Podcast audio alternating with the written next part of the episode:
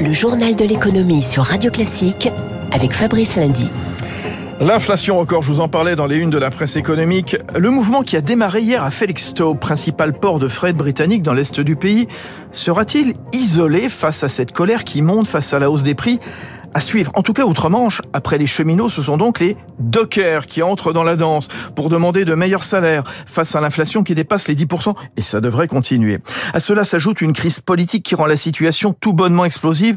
Voilà ce que nous dit Sarah Picard, maître de conférence en civilisation britannique à la Sorbonne Nouvelle. La situation est bien pire qu'en France hein, par rapport à l'inflation. Vous avez le contexte mondial hein, avec l'énergie, mais aussi en Angleterre les denrées alimentaires qui sont très touchées. Et euh, vous avez un contexte politique. Boris Johnson est sur le point de partir, et puis il y a la course pour être son successeur entre Rishi Sunak et Liz Truss, qui sont encore plus à droite, qui disent qu'ils vont interdire euh, les grèves dans les secteurs publics, euh, dans les service essentiel. Est-ce que ça va mettre de l'huile sur le feu? En tout cas, avec l'arrivée de l'automne et surtout l'hiver, hein, la crise d'énergie, c'est très inquiétant.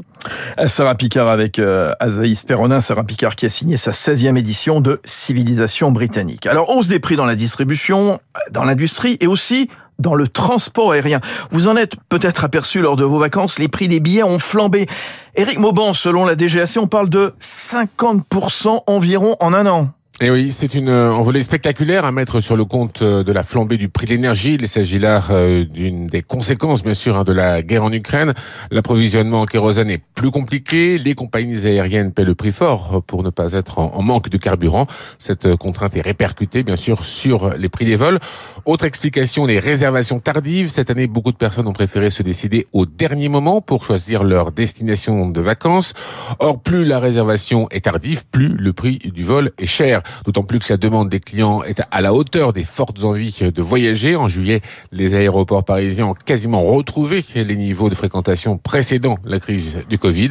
Par exemple, à Roissy-Charles de Gaulle, 6 millions de passagers ont été recensés en juillet. C'est deux fois plus qu'à la même période de l'an dernier. Merci Eric. Alors, la hausse des prix du pétrole, Eric Mauban euh, nous le disait. Malgré tout, le baril de pétrole retrouve ses niveaux d'avant la guerre en Ukraine. Ce matin, le WTI affichait 89 dollars, le Brent 95 dollars, alors que le baril frôlait quand même les, 140 dollars au mois de mars. Il y a ces craintes d'un ralentissement de l'économie mondiale. Il y a aussi la Chine qui réduit la demande, toujours dans sa politique zéro Covid, mais aussi une hausse de l'offre. Voilà ce que nous dit Benjamin Louvet, gérant matières premières chez Ophi Asset Management on a le gouvernement américain qui a relâché une partie de ses stocks stratégiques pour soulager le marché. Dans le même temps, malgré les embargos et malgré les appels à ne pas consommer ce pétrole, le pétrole russe revient sur le marché et les Russes aujourd'hui produisent quasiment la même chose que ce qu'ils produisaient avant la guerre en Ukraine. Donc au final, on a d'un côté une crainte de consommation un peu moins forte que prévu à cause de la situation économique et de l'autre côté, on a un peu plus d'offres que prévu. Résultat, les prix se détendent et on constate une baisse des prix à la pompe euh, depuis maintenant quelques semaines. À la propos recueilli par Juliette Pietraszewski sur les marchés, semaine importante, puisqu'à partir de vendredi, comme chaque année, les grands banquiers centraux se réunissent à Jackson Hole, dans l'Ouest américain. Vont-ils envoyer des signaux sur la politique monétaire à venir? Vont-ils insister sur la nécessité d'une politique restrictive?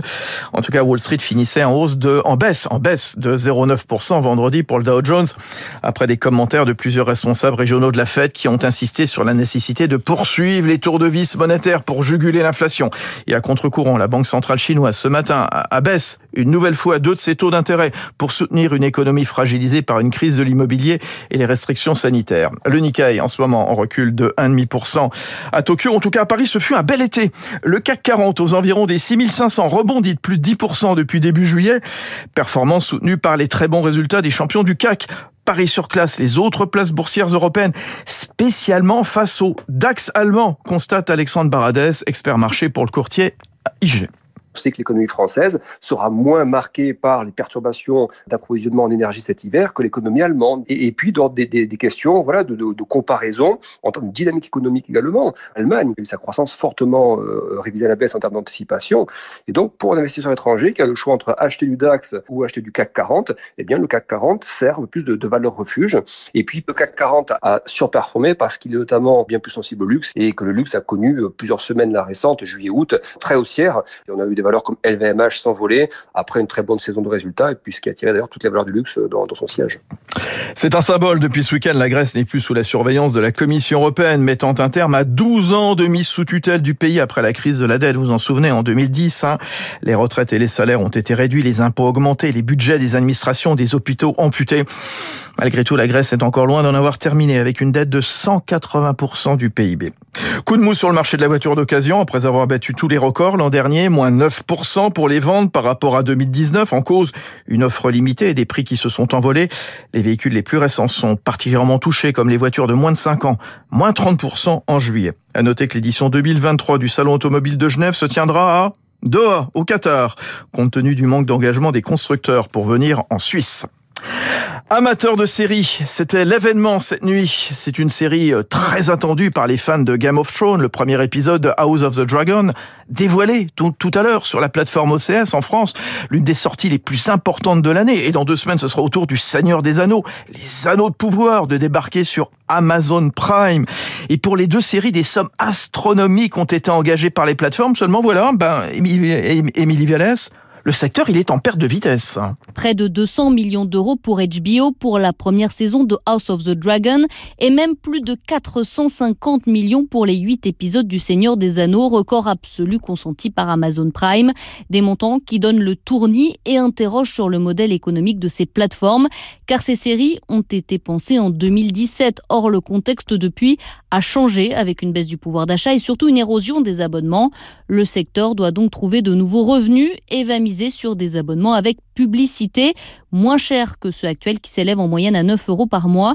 Philippe Nucci, directeur de l'expertise média chez Publicis Media. Les plateformes essayent d'élargir leur public en allant vers des téléspectateurs qui ont moins de pouvoir d'achat, pour qui le, modèle actuel payant est trop cher et qui accepteraient de payer un abonnement de l'ordre de 5 euros avec publicité où ils seraient exposés autour de 3 à 4 minutes de publicité par heure. Donc ce public additionnel est un relais de croissance important pour ces plateformes autre stratégie de ces plateformes, ne pas sortir d'une seule traite une série, mais étaler sa diffusion avec un nouvel épisode chaque semaine, de manière à retenir le plus longtemps possible les abonnés. Voilà, enquête signée Émilie Vallès pour Radio Classique. Il est 6h47.